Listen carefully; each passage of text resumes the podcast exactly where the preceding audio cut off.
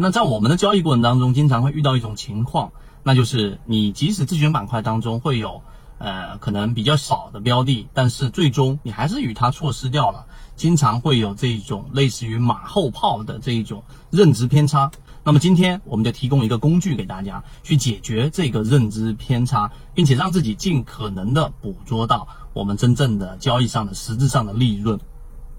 首先，我们先说马后炮这个认知偏差是所有人都存在的。那实际上，在我们交易过程当中，你想一想，你可能一天去看到的个股，或者说你看上的个股，没有一个十来只，至少也有一个七八只，甚至有一些二三十个个股标的都是你看中的。但实际上呢，那一两只左右的个股出现了变成了长牛，或者当天出现了涨停板，你却直接遗忘掉了剩下的这二十多只、三十多只个股，这个就是马后炮。或者说认知偏差的一个根本原因，我们在圈子当中经常给大家去讲我们的这一个自选板块，同时我们也在直播过程当中和在我们紧密跟随过程当中，像七幺二、像超华科技，它都是一个连续的跟踪过程。所以，我们相比用这种模型，相比于市面上大部分的散户，我们是能够比别人更加呃大概率的去抓到这一种持续性上涨的标的。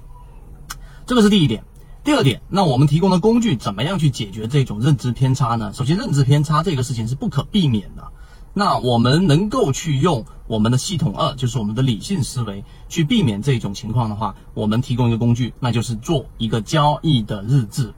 交易日志、交易日记。它对我们的这一种，呃，如果做过的人，他会有一个非常深刻的一个感受。什么感受呢？第一个就是你会发现你在看中，举个例子，我们看中七幺二。是因为它的模型散户数量大幅减少，筹码密集。我们认为它的起爆点可能是基于它是一个军工，那贸易战军工爆发联动性，然后导致一波上涨。那么当时我们是基于这个逻辑，然后筛选出来的。那但实际上呢，七幺二从我们讲到的二零一九年七月十二号的第一次提及，然后连续性的跟随，然后从二十块涨到了四十多块，翻了一倍多，往往。却不是因为这一个，它没有爆发性的上涨，它只是因为我们说的，它是在军工的无线电的这个行业当中，由原来的研发落地成为了销售的收益，最终持续稳定的业绩增长，导致了这一波翻倍慢牛上涨。你看，这就是我们得到的第一点。只要你做交易日记，你会发现，实际上你看中这一只个股的标的的原因和理由，往往会被后面的这一种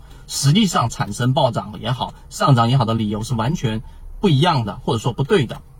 这个是一个巨大的一个我们说的一个帮助点。第二个，只要你做交易日志，你会发现一个事情，就是那些你原来看好的这一种黑马股或者说火箭股，你错失掉的，真的不是因为你的运气不好，是因为你真的没达到捕捉到它的那个水平。因为在当下你做的交易日记里面就有记录，你为什么？当下没有看好这一只个股，你会更加清晰的认识到自己是交易水平没到，而不是运气，而不是说，哎呀，当时明明我可以做到的，